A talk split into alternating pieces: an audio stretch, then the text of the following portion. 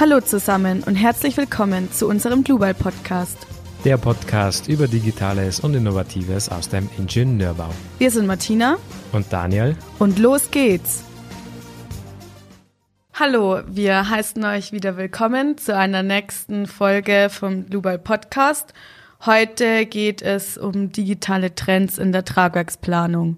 Man hat ja in letzter Zeit versucht, die Digitalisierung im Bauwesen voranzutreiben. Allerdings funktioniert es eben noch nicht so ganz. Und die Tragwerksplaner, die sind in der Baubranche auch eine eher kleinere Gruppe und sie gelten als die Ingenieure, die nicht sofort auf alle Züge aufspringen. Und deshalb ist es eben auch wahrscheinlich eine Ursache dafür, dass BIM immer noch nicht richtig angewendet wird und noch kein Standard ist, weil eben immer noch nicht jeder damit arbeiten will. Und wenn man aber die zurückliegenden Jahre betrachtet, dann zeigt es, dass ein Umdenken aber vorhanden ist und dass die digitalen Trends aufgenommen werden und zur Anwendung kommen. Dass da immer größeres Interesse daran gezeigt wird, das zeigt eigentlich auch die letzte größere Veranstaltung, noch bevor das ganze Coronavirus ein großes Thema war. Und zwar im Februar hat zum allerersten Mal die Digitalbau in Köln stattgefunden. Das war ein großes Event. Und neben der Bau, die sonst immer in München alle zwei Jahre stattfindet, war das mal ein etwas anderes Treffen. Hier waren nämlich vor allem hauptsächlich Softwarehersteller, Programmhersteller, die wirklich Schnittstellen bezüglich BIM, der ganzen Digitalisierung im Bauwesen und so anbieten war das mal wirklich eine große Abwechslung, weil, wenn man dieses Event mit der Bau in München vergleicht, dann geht der Bereich der Softwarehersteller meistens immer ein bisschen unter, weil häufig Ziegelhersteller sind oder irgendwelche Holzbauhersteller oder irgendwelche Dämmplattenhersteller. Und da geht meistens der ganze Softwarebereich ein bisschen unter, wobei der eigentlich doch relativ spannend ist. Und die Digitalbau hat genau da angesetzt und hat gesehen, okay, es ist Interesse vorhanden, die Leute interessieren sich dafür und so war es eigentlich so das ja, erste interessante Branchentreffen, wo man auch wirklich sehen konnte, was in den letzten Jahren an Trends bezüglich Digitalisierung im Bauwesen vorangetrieben worden ist. Dafür war die Digitalbau eine sehr gute Gelegenheit, sich mit anderen Leuten auszutauschen und ja, interessante Informationen mit aufzunehmen. Mit der Digitalisierung im Bauwesen verbindet man vor allem Building Information Modeling und das gewinnt auch immer mehr an Wichtigkeit. Schon seit mehr als 20 Jahren besteht die Möglichkeit, digitale Abbildungen zu machen von Gebäuden und zwar über die gesamte Lebensdauer, nicht nur in der Planung. Früher war das so, dass man die Pläne mit Feder und Tusche gezeichnet hat. Dann hat man als nächsten Schritt CAD-Programme benutzt, also computerbasiertes Zeichnen. Als wieder nächsten Schritt soll jetzt das Modellieren von Bauwerken sein in einem BIM-Prozess, weil die CAD-Systeme verfügen nämlich über keine Intelligenz und so ein Objekt in einem BIM-Modell eben schon. Obwohl es diese Möglichkeiten eben schon gibt, mit BIM-Modellen zu arbeiten, befassen sich immer noch viel zu wenige Menschen mit dieser Thematik und eine Gruppe, die sich eben sehr wenig damit auseinandersetzen, sind auch die Tragwerksplaner. Genau, apropos Tragwerksplaner, die sollten nämlich eigentlich die Chance erkennen, neue Auftraggeber durch BIM-basiertes Planen und Bauen zu finden aber auch dem Prozess ermöglicht auch ein effektiveres Arbeiten, was wirklich einige Prozesse schneller macht und auch wesentlich effektiver.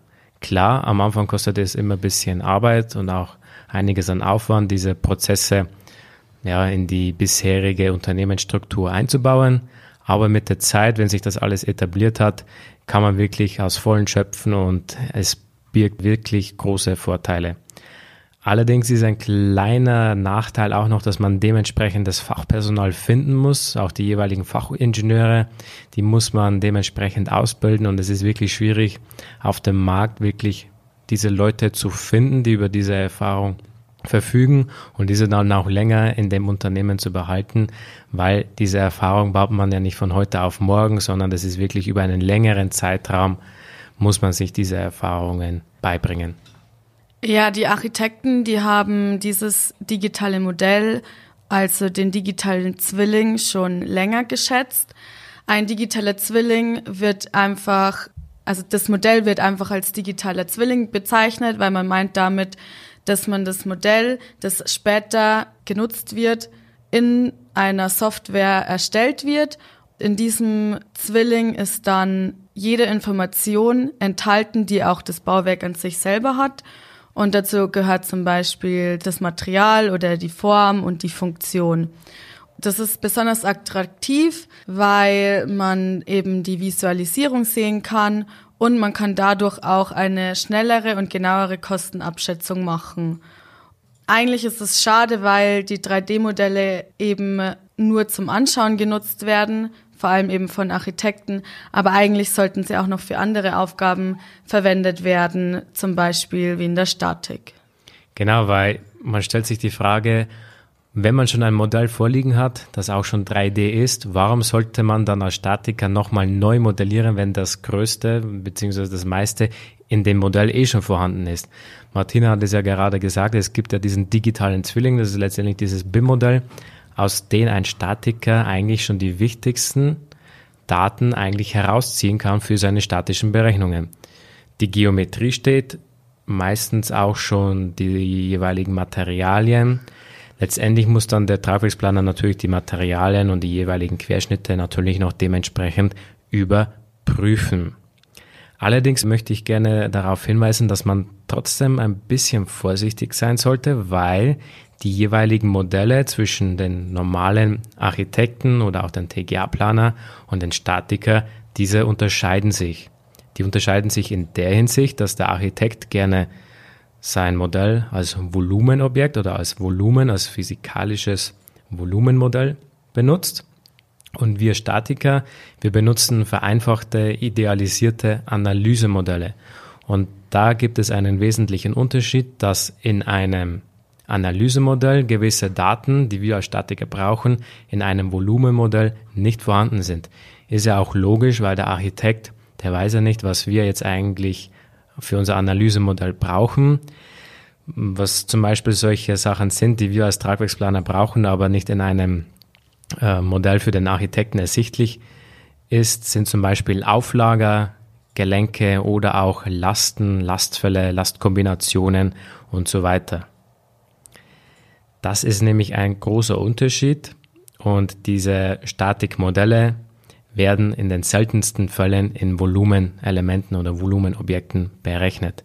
Wie zuvor schon erwähnt, wir verwenden ja diese idealisierten Analysemodelle und eine Stahlbetondecke, die jetzt der Architekt als mit den Geometriedaten von Länge mal Breite mal Tiefe bzw. mal Dicke der Decke betrachtet, sehen wir eigentlich als ebene Platte oder als ebene Fläche an.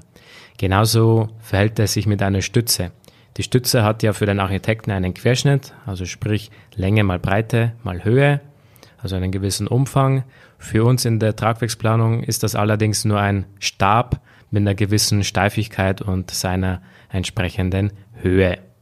Und das sollte man schon berücksichtigen, dass es nicht einfach so geht. Okay, jetzt hat man zwar diesen digitalen Zwilling, also dieses BIM-Modell erstellt, allerdings ist es nicht einfach da, damit getan, okay, jetzt kann ich es einfach den Statiker übergeben und der hat das dann eh gleich erstellt, seine statischen Berechnungen, weil eh schon fast alles erstellt. Also steckt noch einiges an Arbeit, die der Tragwerksplaner dann letztendlich noch machen muss.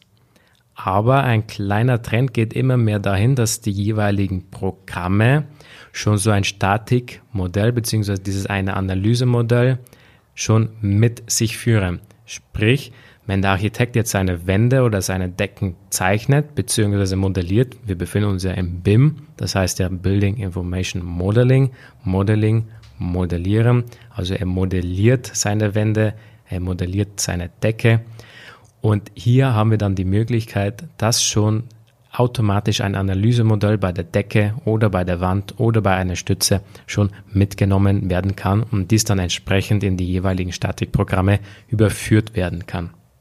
Ja, eine weitere neue digitale Lösung sind auch Windlastsimulationen. Es ist nämlich so, dass es für regelmäßige Gebäudeformen und einfache Körper Lastnormen gibt. Die Einwirkungen die keine Probleme dabei machen, sind Eigengewicht, Nutzlasten und Schneelasten. Aber bei der Windbelastung können da schon einige Probleme aufkommen.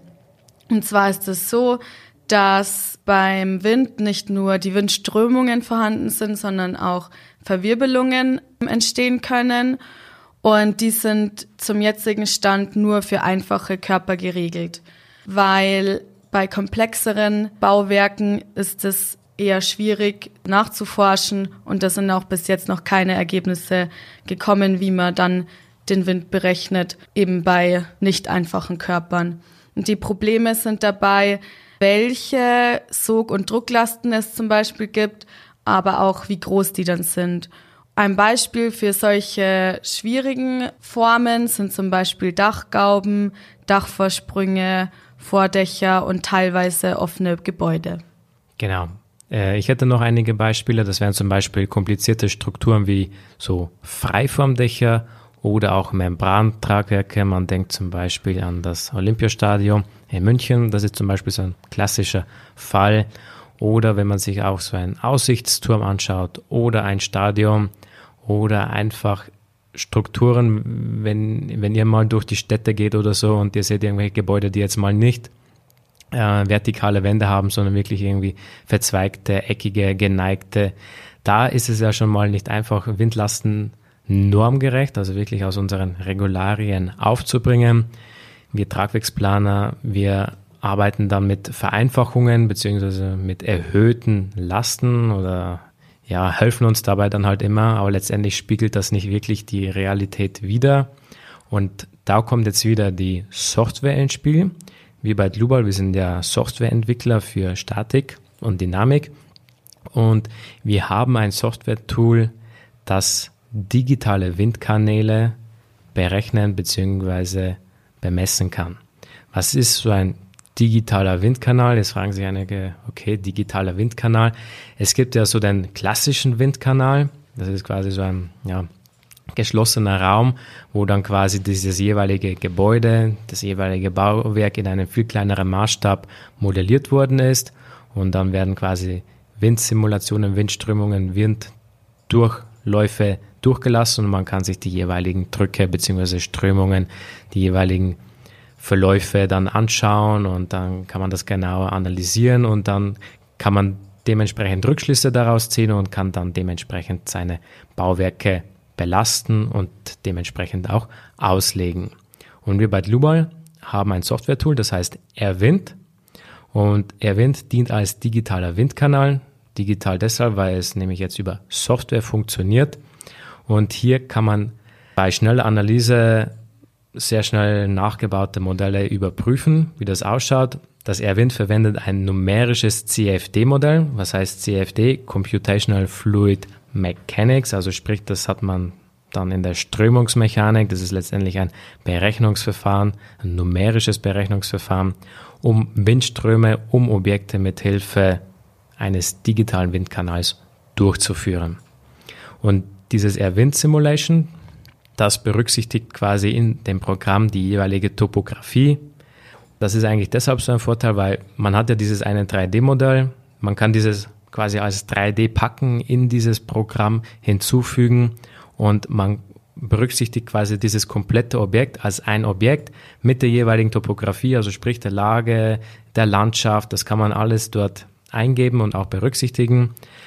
Und dann berücksichtigt man noch die jeweiligen anzusetzenden Windgeschwindigkeiten, denn je, also abhängig von der Lage und der Ort des jeweiligen Bauwerks herrschen ja unterschiedliche Windbedingungen.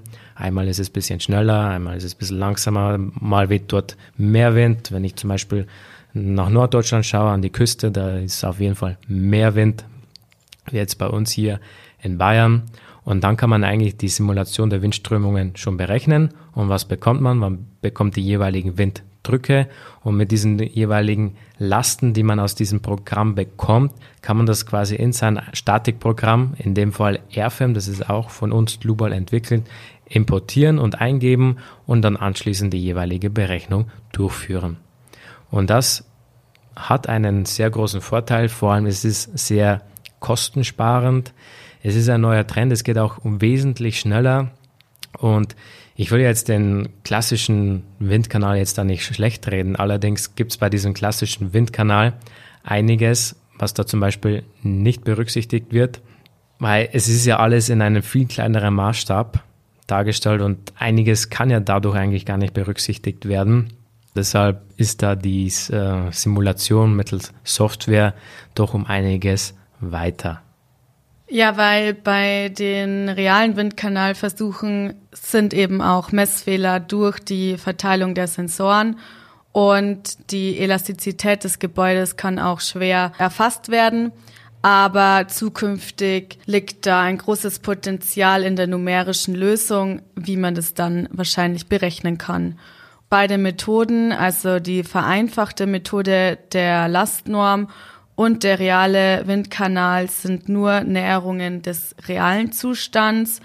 Aber diese Windlastsimulation ist ein gutes Beispiel, wie die Bauwirtschaft durch Digitalisierung profitieren könnte, weil man eben dann neben dem Architektur- und Analysemodell auch noch ein digitales Windmodell hat. Ja, hoffentlich gestaltet dieser digitale Windkanal dann auch die neuen Möglichkeiten und die Zukunft der Digitalisierung im Bauwesen.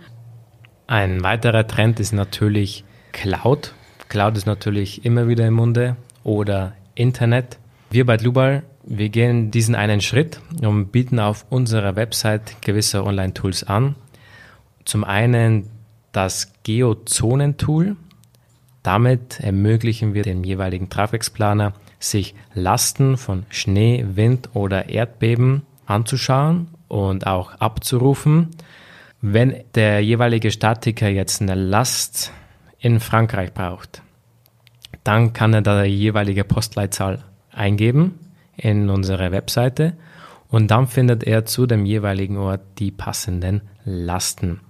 Und das ist ein sehr großer Vorteil, weil wir versuchen durch unser Zonentool wirklich die komplette Welt eigentlich abzudecken, weil überall herrschen unterschiedliche Lasten. Klar, dass in, ähm, ja, jetzt sage ich mal, in Afrika oder so jetzt wieder weniger Schneelasten aufzufinden sind.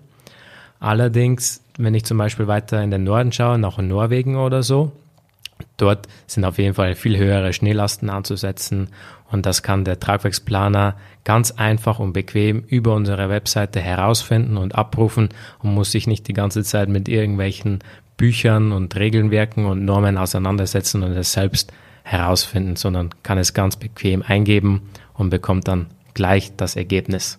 Ein weiteres Tool, was wir auch in unseren Online-Diensten anbieten, das ist die Nutzung von Profiltabellen. Hier können wir das auch wie diese, wie das Zonentool auch komfortabel im Internet abrufen. Und wenn ich irgendwelche Querschnittswerte von meinem IPE, also das ist so ein Stahlprofil, abrufen will, dann kann ich die jederzeit ganz bequem abrufen, anschauen und in meine Berechnungen aufnehmen. Das ist letztendlich wie ein gedrucktes Tabellenbuch, was jederzeit abrufbar ist und ich kann es mir jederzeit anschauen, weil Internet steht uns eigentlich heutzutage überall frei zur Verfügung und ich bin damit einfach deutlich flexibler wie mit so einem schweren Tabellenbuch. Ja, und wahrscheinlich wird es sich dann so entwickeln, dass wo früher das Produkt wohl das Wichtigste war, in Zukunft der Service immer mehr Bedeutung gewinnt, weil alles eben digitaler wird und man dann eben vor allem den Support von den Mitarbeitern braucht und auf den Service angewiesen ist, um diese Produkte zu nutzen und das Maximale aus der Digitalisierung im Bauwesen rauszuholen. Jetzt während Corona gab es auch bei Global spontane Online-Trainings und Support-Meetings. Das hat dann so ausgeschaut, dass man entweder einfache Fragestellungen durch E-Mails machen konnte oder die Chat-Funktion auf der Website benutzen konnte, die die Fragen mit künstlicher Intelligenz beantwortet hat. Und früher gab es eben Schulungen in einem ganz normalen Raum und heute sind es eben Webinare und Kundenevents und wahrscheinlich funktioniert das sogar besser mit einer Software als eben in so einem Schulungsraum, weil jeder sofort Fragen stellen kann und mitmachen kann und dadurch gefördert wird. Also ich persönlich bin ja ein richtig großer Fan von einer guten Lehre. Und ich kann mich eigentlich richtig gut in jeden einzelnen Studenten hineinversetzen, der Bauingenieurwesen studiert hat. Und ich wette, dass ungefähr 99 Prozent der Studenten schon mal einen Begriff ins Internet eingegeben haben, um einfach nachzuschauen, okay, was bedeutet das? Ich habe das oft gemacht und bin dann leider immer wieder daran gestoßen, dass es einfach nicht wirklich diese eine Plattform gibt, die mir diesen einen Begriff erklären kann. Und bei Global setzen wir genau da an und versuchen wirklich jeden Tag aufs Neue eine riesige Plattform an Wissen aufzubauen. Und das sind zum einen mal die FAQs, hauptsächlich über unsere Programme. Wir erstellen tagtäglich fünf bis zehn FAQs und diese ermöglichen uns eigentlich, dass wir, wenn ein Kunde, ein Interessent, ein Anwender unserer Programme irgendwelche Fragen hat oder irgendwie ein Problem hat, dann kann er das ins Internet eingeben und er kommt dann eigentlich immer auf die Lösung, weil eigentlich unsere Begriffe dann fast immer auftauchen. Oder er schreibt uns auch eine E-Mail und wir antworten ihm mit einer FAQ, weil in dieser FAQ, die ist auf unserer Website platziert, wenn er auf diesen Link draufdrückt, dann sieht er nicht nur die Antwort seiner Frage, sondern auch noch ein Beispielvideo, das zu der Lösung seines Problems führt, Beispielmodelle, dass er, die er sich kostenlos herunterladen kann und weiter relevante FAQs, die dieses Problem oder ein ähnliches Problem beschreiben. Nicht nur die FAQs, sondern wir bieten auch eine Vielzahl von Fachbeiträgen auf unserer Webseite an.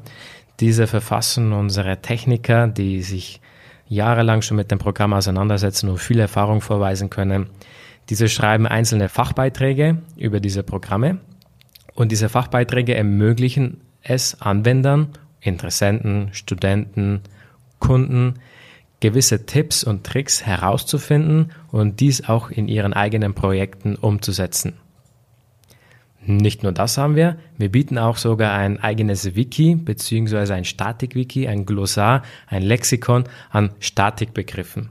Das ist dann zum Beispiel ein relativ ja, großer Vorteil für mich als Studenten zum Beispiel, wenn ich jetzt zum Beispiel suche, okay, was ist eigentlich ein Plattenbalken? Klar, man sollte sowas eigentlich wissen, aber wenn ich das jetzt irgendwie in der Vorlesung verpasst habe oder ich habe jetzt nicht die entsprechende Literatur, zack, ich kann es ins Internet eingeben oder auf unsere Webseite Plattenbalken und ich komme eindeutig zu einer Lösung. Und was in letzter Zeit wir auch vermehrt fokussiert haben, ist unsere eigene Lernplattform. Auf dieser Lernplattform bieten wir unter anderem E-Learning-Videos an. Diese E-Learning-Videos zeigen eine Reihe von Videos, wie wir mit unserem Programm arbeiten können, wie man effektiv mit dem Programm arbeiten können. Schritt für Schritt wird da in einem Online-Kurs zum Beispiel auch erklärt, wie man ein eigenes Stahlbetongebäude mit gewissen Stahlfachwerkbindern aufziehen kann, aufbauen kann und dementsprechend belasten und berechnen kann. Ganz neu sind auch unsere Infotainment-Videos. Wir haben versucht, einmal zu unterhalten, aber auch auf der anderen Seite zu informieren. Deshalb diese Kombination aus Informieren und Entertainment, Infotainment. Dies ist gerade im Aufbau und wir versuchen da immer noch mehr Videos in der Hinsicht rauszubringen. Und in Zukunft versuchen wir das natürlich noch weiter auszubauen, weil ich bin ja ein sehr großer Fan von einer guten Lehre. Und wenn es wirklich die Möglichkeit gibt für Studenten, sich auf einer Plattform weiterzubilden, dann ist Global mit Sicherheit schon mal ein guter Startpunkt, wo man sich einiges an Wissen holen kann. Vielleicht schauen jetzt dann Studenten gleich mal auf unserer Website vorbei und sehen dann, dass es doch nicht so schwierig ist, die Fragen zu beantworten. Wir hoffen natürlich, dass es euch heute auch wieder gefallen hat. Und falls ihr Fragen oder Wünsche oder Anregungen habt, dann schreibt uns einfach auf unsere E-Mail-Adresse podcast.lubal.com und dann hören wir uns beim nächsten Mal wieder. Bis bald und Servus. Tschüss.